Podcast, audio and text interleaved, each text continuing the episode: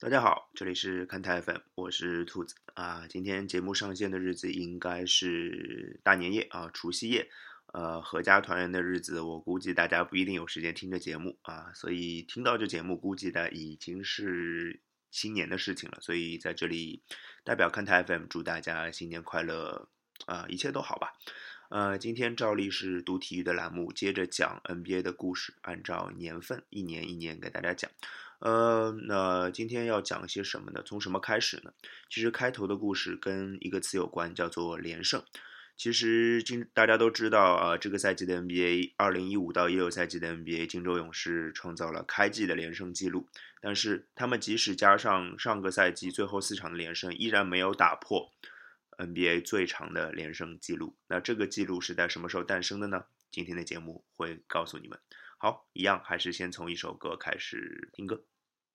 大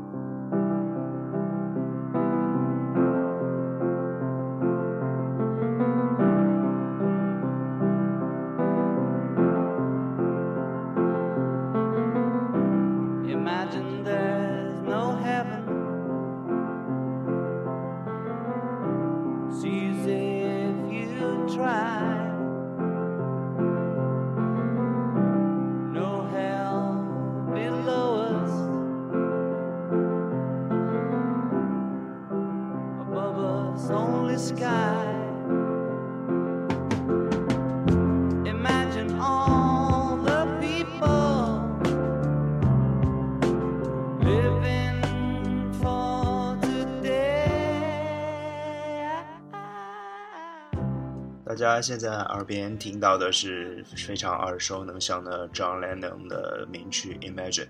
呃，这首歌发行于1971年，这应该是一九七一年整个全世界最流行的单曲。那今天来说说1971到72赛季的 NBA 发生了什么。呃，那先举个现实当中的例子好了。呃，一个男生无数次把妹失败，但他依然不断的出击。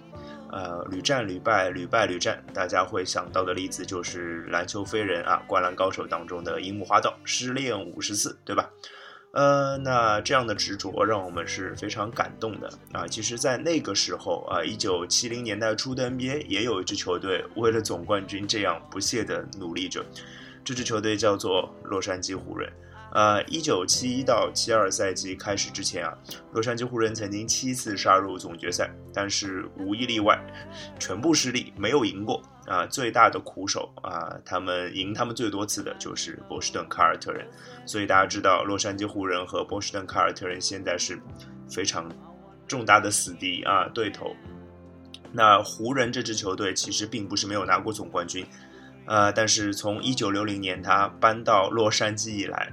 他就真的没有拿过总冠军了啊！球队之前一次拿总冠军还是在明尼阿波利斯叫明尼阿波利斯湖人的时候，当时球队的灵魂还是乔治麦肯啊。对于其实对于七十年代的 NBA 来说，乔治麦肯已经差了将近二十年了。呃，为了继续拿到总冠军，为了屡战屡败的这个精神。还是得接着战下去嘛，对不对？啊，所以湖人的管理层做了一个非常大胆的决定，他邀请凯尔特人的功勋后卫比尔沙曼来担任球队的主教练。那当然，球迷很不买账，对不对？啊，为什么找一个死敌的呃退役球星来当我们的主帅？就好比你能不能想象科比现呃科比退役之后去当波士顿凯尔特人的主教练？你也不能想象嘛，对不对？但是啊。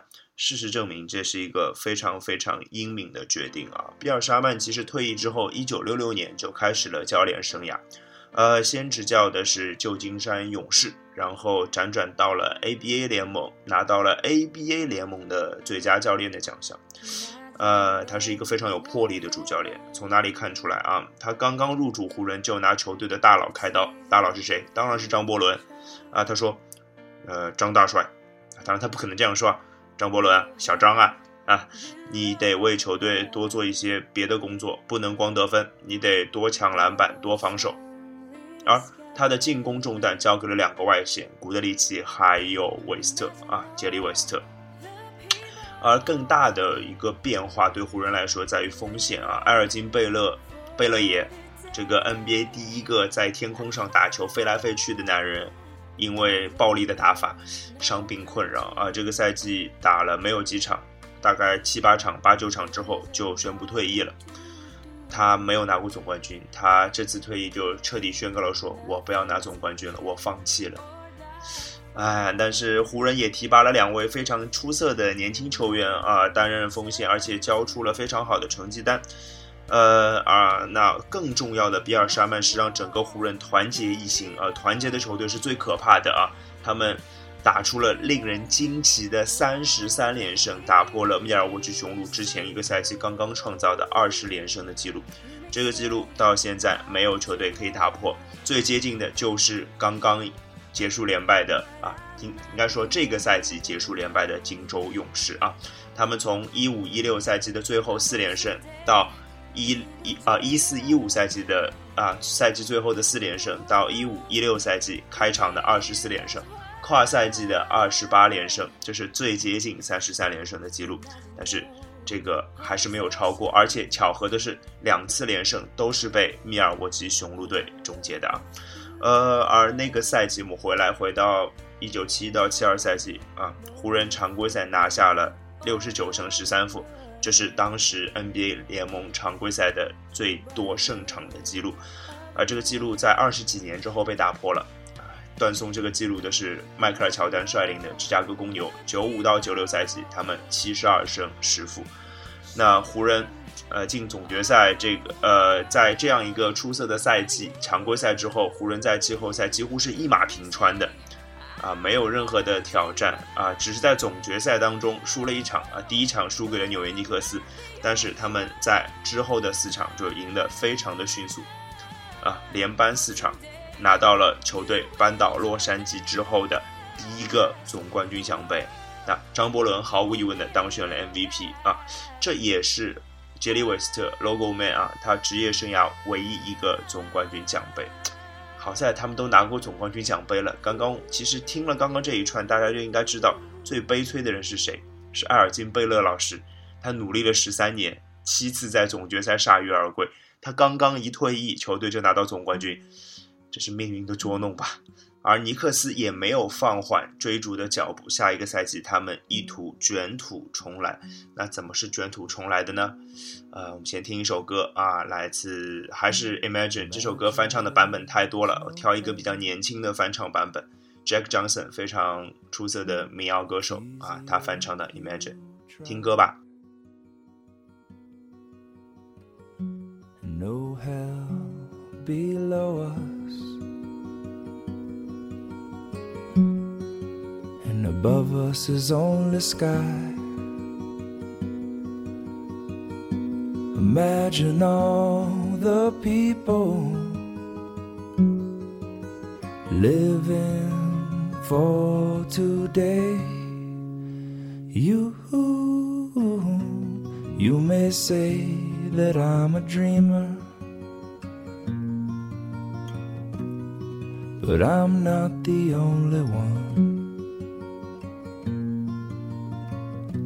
I hope someday you'll join us and the world will live as one. Imagine there's no countries.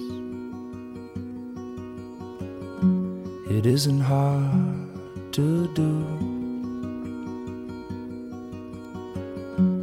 Nothing to kill Lord die for. No religion too. Imagine all the people living life for peace. You and you may say that I'm a dreamer. But I am not the only one. I hope someday you'll join us, and the world will live as one. Imagine no possessions, I wonder if you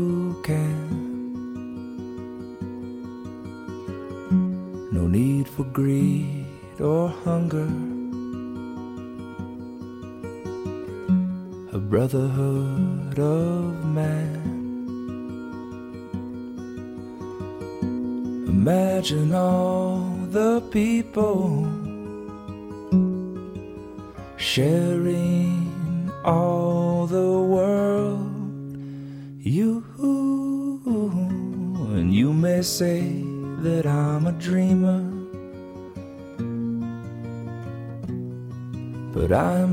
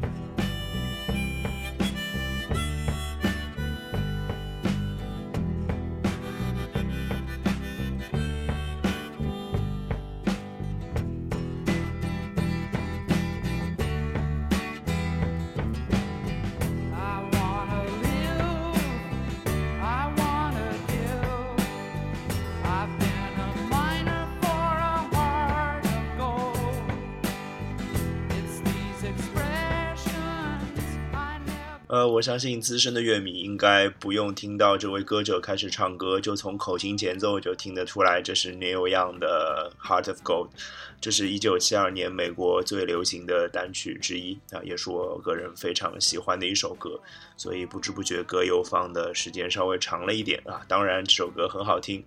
呃，我愿意放这一首歌，然后不说话，当然是不行的啊。我们今天要讲讲一九七二年发生 NBA 发生的事情啊，一九七二到七三赛季。呃，其实啊，我们往前倒腾两年啊，一九七零年的总决赛，尼克斯击败了湖人啊。一九七二年的总决赛，洛杉矶湖人复仇成功了。那一九七三年的总决赛呢，其实他们又遇到了啊。其实我们再来看看这两支球队那个时候的状况。其实，湖人当然不用说，他们保持了上一个赛季夺冠的原班人马。呃，当然，一支夺冠的球队是不会轻易尝试改变的啊。看看现在的金州勇士，你们就知道了，对吧？他们保持的依然非常的完好。当然，湖人抱着卫冕的决心，想拿到洛杉矶湖人啊球队搬到洛杉矶以来的第二个总冠军啊。当然呢，作为他们的手下败将啊，去年的手下败将纽约尼克斯没有闲着。呃，他们的交易做得非常出色，换来了杰里·卢卡斯这样一个非常出色的内线球员，呃，和已经呃年岁老去，但是依然是传奇中锋、实力还不错的威利斯·里德组成了内线。那同时，外线的弗雷泽和黑珍珠厄尔门罗的配合也日臻成熟了啊，他们做好了逆袭的准备啊。这里还得值得提一件事情，就是纽约尼克斯的阵中呢，当时有一位不起眼的内线替补球员，之后成为了 NBA 非常响当当的人物，他就叫菲尔杰克逊啊，他是 NBA 历史，当然 NBA 历史上最出色的主教练之一。我们之后的年鉴节目啊，之后的年份。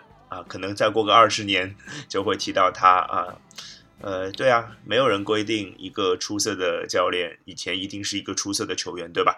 呃，足坛有穆里尼奥这样的翻译出身的主教练，对吧？呃，我们回到这个赛季啊，其实这个一九七二到七三赛季的前四个月完全就是属于纽约尼克斯的，他们的战绩非常恐怖，四十三胜三负。呃，让大家看到了打破上一个赛季洛杉矶湖人常规赛六十九胜的可能性啊。不过呢，球队之后有所懈怠啊，之后的三十几场比赛只赢了十四场，啊，赛季结束之后，他们的战绩是五十七胜二十五负，啊，这个战绩其实凭良心讲并不算特别特别出色啦，特别是对比四十三胜三负这样的战绩。不过，呃，现在看看，他们有可能是在。为逆袭湖人再放烟雾弹，对不对？或者说储备弹药之类的。那其实尼克斯啊，就是从那个时候的尼克斯开始，他们的看家本事就是防守。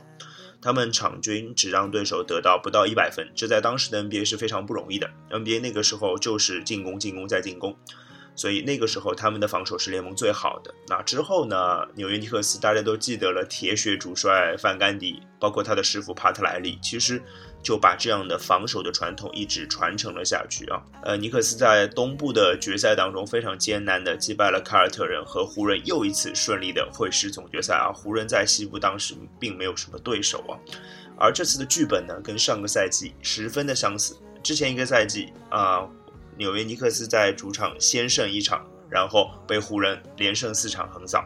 这个赛季一样。一支球队先胜一场，然后被对手连胜四场逆转，只不过这次颠倒了个个啊，获胜的变成了纽约尼克斯，啊，尼克斯拿到了四年内的第二座总冠军奖杯。后面这句话可能就要说的比较悲催一点了，就是这是迄今为止纽约的最后一座总冠军奖杯。呃，那这个另外一个值得提的一件事情就是，刚刚讲到纽约尼克斯在前四个月是有机会破掉洛杉矶湖人的常规赛最佳战绩记录的。那这个赛季没有破掉常规赛最佳战绩记录，但是有一个球队成为了反面教材，他打破了 NBA 历史上最差战绩常规赛记录。这个球队叫做费城七六人，啊，他们的战绩是九胜七十三负，这是 NBA 历史上第一次有一支球队的胜场出现只有一位数啊，八十二场里面只赢了九场。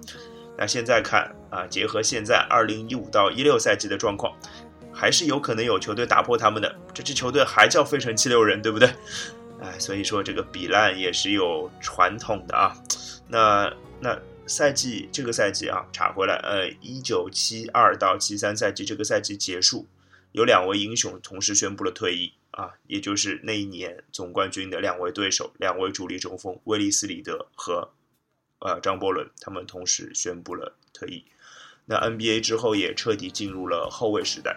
那，而与此同时呢，有一支传奇劲旅却悄悄开始了他们的复辟计划和复苏计划。那他们是谁呢？还是先听歌啊？先听歌，还是 Heart of Gold？那是另外一个老炮的版本，Johnny Cash。呃，和 Neil Young 的版本不太一样，但是一样的好听。That keeps me searching for a heart of gold. And I'm getting old. It keeps me searching for a heart of gold. And I'm getting old.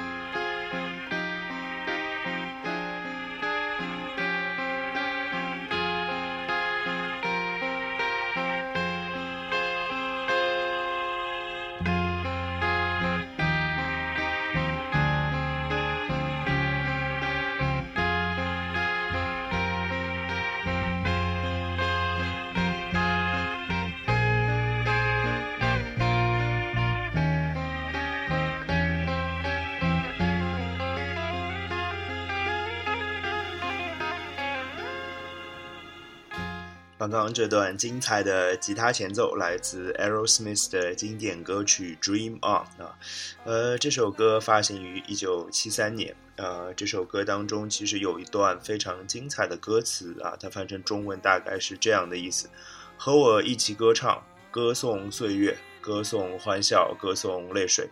和我一起唱，仿佛只为今天。也许明天上帝就会把你带走。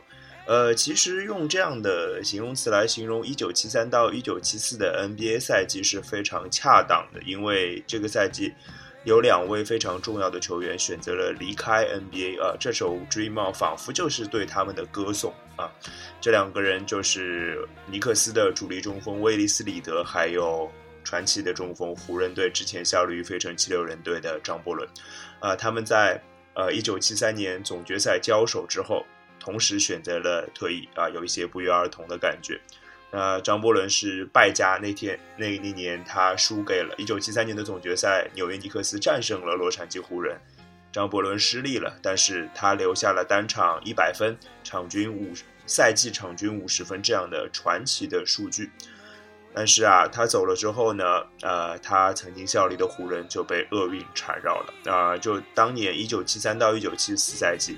呃，当家后卫杰里韦斯特在赛季中期就宣布伤病缺席整个赛季，呃，就离开了球场。呃，那当年的铁三角阿尔金贝勒、张伯伦还有杰里韦斯特先后就离开了球场，湖人王朝也就再也不复存在了。呃，西部那当然又是贾巴尔率领的雄鹿队的天下了。那贾巴尔场均拿到二十七分。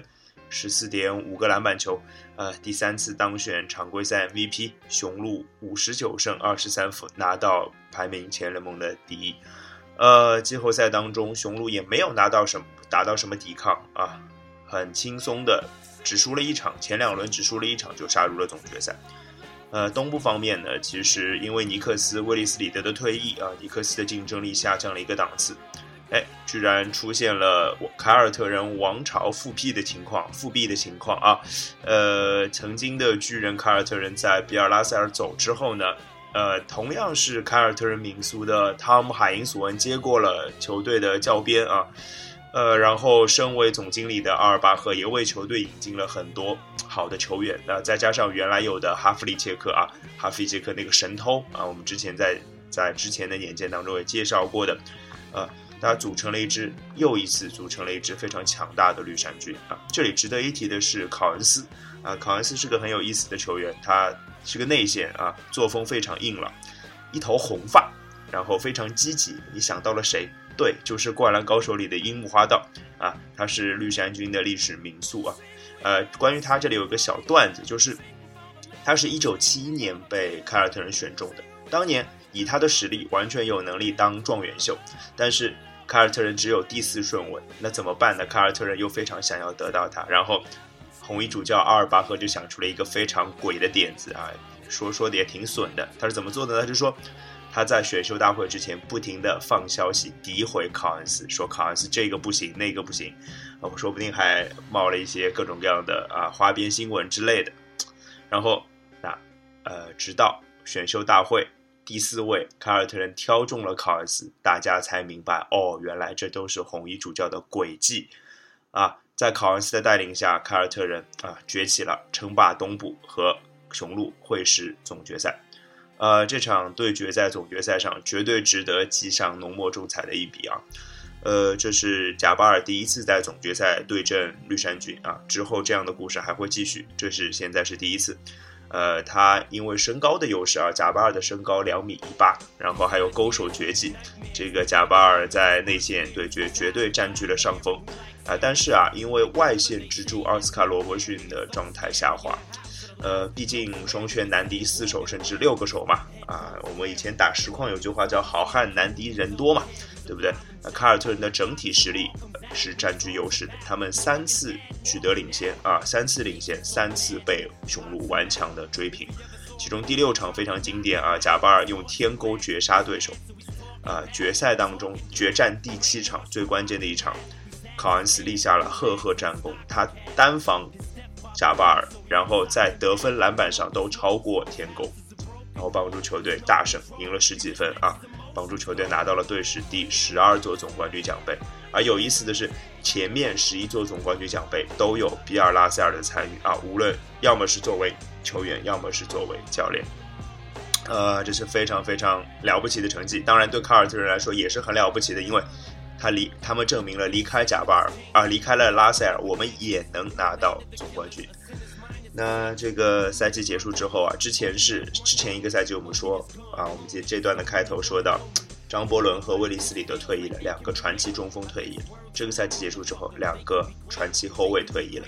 之前说过，杰里韦斯特在赛季中期就宣布不打了。还有一个就是我们刚刚说的进入总决赛，但是没有拿到总冠军的奥斯卡罗伯逊。而且他们两个人啊是同年加入 NBA 的，他们给 NBA 其实留下了很多东西啊。杰里韦斯特他变成了 Logo Man，奥斯卡罗伯逊是公认的最全面的后卫。那我相信这两个人的故事一定会被他们铭记的。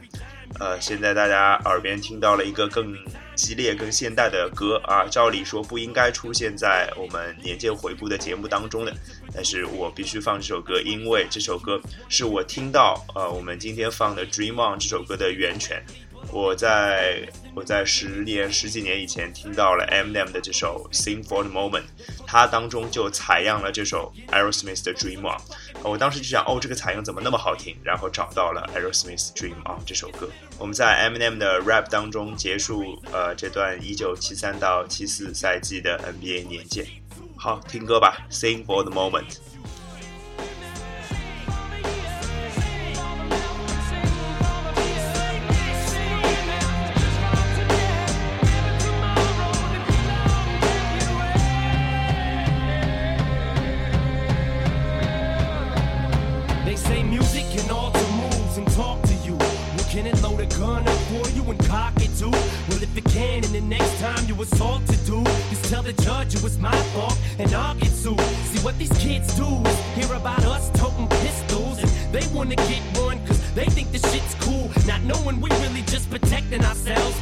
Of course the shit's affecting our sales, you ignoramus. But music is reflection of self. We just explain it. And then we get our checks in the mail. It's fucked up, ain't it? How we can come from practically nothing to being able to have any fucking thing that we wanted. That's why we sing for these kids who don't have a thing. Except for a dream and a fucking rat magazine. Who post pin-up pictures on their walls all day long. Idolize their favorite rappers and know cry at night. Wishing they died. So they throw on a rap record and they sit and they vibe with nothing to you.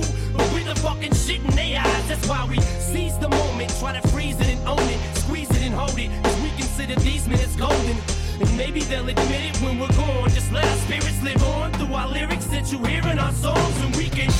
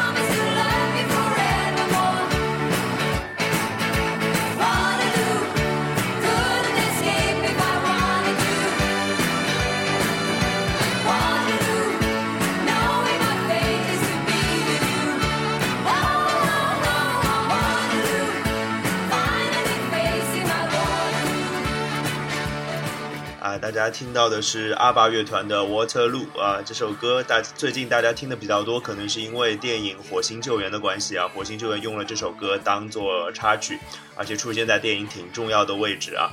这个啊，对，就是七十年代的 disco 啊。如果你看过《火星救援》这个电影，应该明白我在说什么。呃，对啊，这是阿巴是来自瑞典的乐团，这是美国美国 Billboard 冠军单曲榜的一九七四年的冠军单曲啊。一支北欧的乐团拿到冠军单曲，其实件不太容易的事情。其实跟一九七四到七五赛季的 NBA 是有点像的，因为 NBA 也出现了一个新的王者。那在讲这个王者之前，我们先看一下那些之前的王啊，之前的冠军球队他们是怎么样的啊？比如说，呃，洛杉矶湖人，比如说，呃，纽约尼克斯，再比如说，呃，米尔沃基雄鹿，这几支球队状态大部分都不太灵光啊，因为一九七三年张伯伦和里德退役了，两大主力中锋；一九七四年韦斯特和罗伯逊两大传奇后卫退役了，然后就导致湖人、雄鹿、尼克斯都在成绩上非常的差。东部强势，唯一还强势的就是上一届的卫冕冠军凯尔特人，呃，然后和他们能分庭抗礼的出现了一支新的球队，叫做华盛顿子弹，啊，这支球队子弹这个名字大家一直在听年间的应该很熟啊，之前他们在巴尔的摩，这一年啊，他们第四次搬家改名，而且终于找到了扎根之地，啊，这个球队现在还在华盛顿，现在当然就是华盛顿奇才啊，呃，华盛顿奇才和波士顿凯尔特人在。东部决赛当中相遇了啊，结果新贵子弹是四比二获胜告终，啊，队史上第二次杀入了总决赛。那么西部是怎么样的呢？西部的头把交椅啊，被金州勇士占据啊，金州勇士就是我们要说的这支新贵球队。其实，在常规赛他们的表现并不算特别出色啊，四十八胜三十四负这样的成绩，虽然西部排名第一，但是东部。如果这个成绩放在东部，只能排名第四，而且这支球队其实就是一支一人球队。哎，这个好像有点熟悉啊，金州勇士一人球队。哎，大家可能会说史蒂芬库里之类的，对吧？哎，这支这个球员也是一个后卫，打法跟库里也有点像，也是一个投篮型的选手，他叫里克巴里。呃，里克巴里，巴里这个姓氏在 NBA 是很有名的啊。他有两个儿子也打过 NBA，而且都和姚明做过队友，都效力于休斯顿火箭队，三分都很准。一个叫琼巴里，一个叫布伦特巴里啊。呃，里克巴里回到老爸啊，里克巴里场均拿到三十点六分啊，他的得分啊。场均得分比球队排名第二的威尔克斯啊要多出一倍还多啊，可见他对球队有多重要。那巴里其实之前在 ABA 联盟效力啊，关于 ABA 我们之后的节目就会提到这件事情啊，还拿下过 ABA 的得分王。他另外还有一个特色就是端尿盆式的罚球动作。这个这段呢，大家看过《灌篮高手》，那个安西教练有指导樱木花道罚球的时候说过这件事情啊，就是提到的就是他，就指名道姓说里克巴里，呃啊，但是呢，为什么要提到他罚球姿势好玩，并不是单单是因为好玩，而是因为他的罚球神准，他的职业生涯罚球命中率接近百分之九十，呃，所以一支我们现在来看总决赛的两支对阵球队啊。呃，华盛顿奇才啊，华不是华盛顿奇才了，华盛顿子弹，他们刚刚击败波士顿凯尔特人啊，刚刚击败卫冕冠军，气势如虹。另外一支是西部常规赛，呃，常规赛虽然是西部第一，但是战绩不佳。然后呃，一人球队，感觉上应该没有人看好勇士才对啊。而且啊，他们的插一个有意思的事情。他们的主场球馆啊，在总总决赛进行的时候，竟然去被租去办另外一个重大赛事了。可见，就是他们当时档期根本没有想到球队会杀入总决赛。但是结果非常的出人意料，呃，勇士一黑到底，四比零把奇才给横扫了。里克巴里毫无争议的拿到了总决赛 MVP 的奖项。这样的剧情让一九七四到七五赛季的 NBA 总决赛变成了 NBA 历史上最诡异的一个总决赛对阵。弱队四比零横扫强队，那到底是子弹轻视了对手啊，还是因其实球队有伤病，还是什么不为人知的原因呢？我们其实就不得而知了啊。这个那其实本来呃上个赛季啊，二零一四到一五赛季勇士的势如破竹，也让大家没有想到，对不对？呃，那。二零一五到一六赛季的勇士用他们的表现证明了他们的总冠军是实至名归的啊，也打消了很多人的质疑。其实，在一九七五到七六赛季，勇士的表现也打消了很多人的质疑。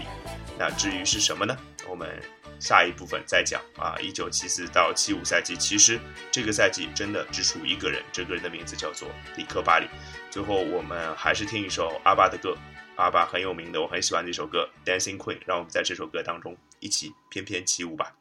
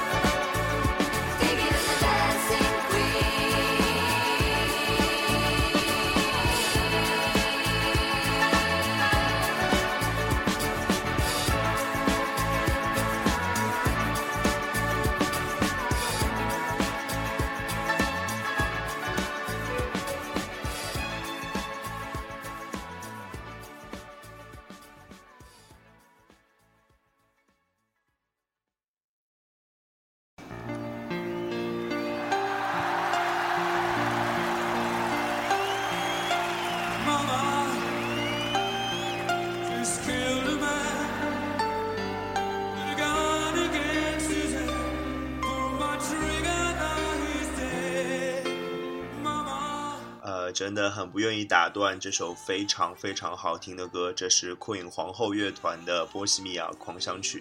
呃，这首歌现在大家听到的版本是一九八六年他们在温布利大球场的现场版本啊。这首歌最初发行于一九七五年的年底。呃，这首歌发行的时候，呃，我相信所有的乐坛就都被震惊了啊！没有人用这样的方式来玩摇滚乐，呃，华丽的摇滚啊！华丽摇滚、歌剧摇滚啊，这样的定义都冠在了 Queen 的 Queen 这个乐团身上。呃，Freddie Mercury 的嗓音在这首歌当中被体现的淋漓尽致啊。为什么会选择这样一首歌来说1975到76赛季的 NBA 呢？一方面是因为歌的年份，另外一方面是因为，呃，波澜壮阔的气氛恰恰应应对应了呃这个赛季一场非常非常重要的比赛，就是1976年总决赛的第五场天王山战役。啊，先介绍一下两支球队啊，两总决赛的对阵两支球队。有一支东部的球队，大家非常了解，波士顿凯尔特人。大家一定说：“哎呀，怎么又是他们？”对，他们在一九七三到七四赛季完成了复苏，又拿到了一个总冠军啊。之后维持了几年高水平啊，又一次打进了总决赛。另外一支是一支新军啊，菲尼克斯太阳。菲尼克斯太阳当时进入 NBA 也才第八个年头啊，算是一支新军啊，不是什么很有名的队伍啊，之前的成绩一直挺差的。那这而且，当年的西部啊，之前一年的西部冠军是金州勇士，最后拿到了总冠军，对吧？啊，里克巴黎的一人球队，而且他们在金州勇士在一九七五到七六赛季表现得很出色，常规赛五十九胜二十三负，排名联盟第一，超过了东部的波士顿凯尔特人，打消了大家对啊上一个总冠军是啊捡来的这样的一个疑问，但是他们没有击败。菲尼克斯太阳，菲尼克斯太阳完成了上一个赛季像金州勇士一样的一黑到底，黑到了总决赛啊，直接击败了在西部决赛当中击败了金州勇士啊。他们试图重蹈，也不是重蹈覆辙吧，他们试图复制金州勇士在之前一九七四到七五赛季完成的神话。呃，那就得问凯尔特人答应不答应了啊。其实。呃，比赛总决赛是打得非常非常的焦灼的啊，呃，一边其实其实跟上一个赛季的剧本有点相似啊，一边是势如破竹的老牌劲旅，另外一边是没有人看好的新人黑马，呃，但是比赛很焦灼，前四场打成了二比二，我们要讲的就是这一场天王山战役啊，这是凯尔特人官方的历史，就说这场是凯尔特人历史上总决赛的最伟大一战。呃，当时啊，先说常规时间还剩下一分钟的时候，凯尔特人领先六分。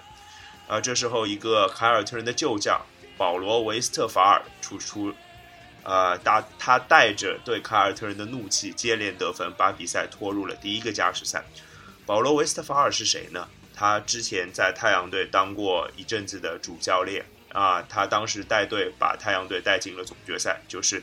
巴克利在球队当核心的那段时间之后，也在呃萨格拉门多国王当过主教练啊。之后是一个 NBA 非常厉害的主帅。待会儿的一个情节就能知道他为什么能当 NBA 的主帅啊。第一个加时不分胜负，第二个加时，呃，比赛还剩下两秒钟啊。当年已经三十五岁的哈弗里切克投进了一个非常非常高难度的进球，反超一分。这个时候太阳已经没有暂停了，必须要从后场发球啊！凯尔特人的球迷发呃，他们觉得哦，后场发球两秒钟一定来不及，所以他们已经欢庆胜利了，准备。但是保罗·维斯特法尔做出了一个非常机智的决定，他叫了一个暂停。那不是没有暂停了吗？太阳对他叫了一个莫须有的暂停，后果是他被罚了技术犯规。那凯尔特人罚中一球，但是这个时候太阳队拥有了一个权利，他们可以把。开球地点从后场挪到中场，啊，拿到那保罗·维斯特法尔把球传给了队友赫德，把握住了机，赫德把握住了机会，压哨命中，把比赛打进了第三个加时赛。呃，如果剧本按照太阳队一路逆转的进行下去，这就不会是凯尔特人球迷心中或者说官方认定的最伟大一战。啊，这个第三个加时当中。绿军当中，替补前锋麦克唐纳成为了最大的骑兵，呃，他连拿六分，帮助球队最终两分险胜，赢得了这场史上最长的总决赛天王山战役的胜利，三个加时赛。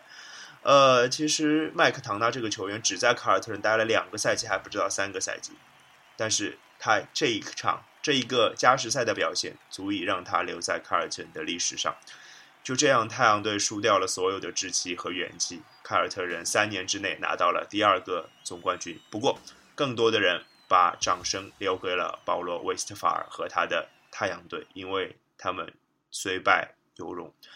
呃，其实一九七六年对于 NBA 来说是很重要的年份。那么除了这场比赛，还留下些什么呢？下一趴来告诉你。我们我觉得我们今天就还是再听一遍这首《波西米亚狂想曲》好了。呃，我来放一九七五年出版的这个原始版本，我们从头开始听，因为这首歌每一分每一秒都不值得错过。今天节目就到这里，听歌吧。Is this the just fantasy? Caught in a landslide, no escape from reality. Open your eyes, look up to the skies and see. I'm just a poor boy. I need no sympathy. Because I'm easy come, easy go. Little high, little low. Any way the wind blows doesn't really matter to me. To me.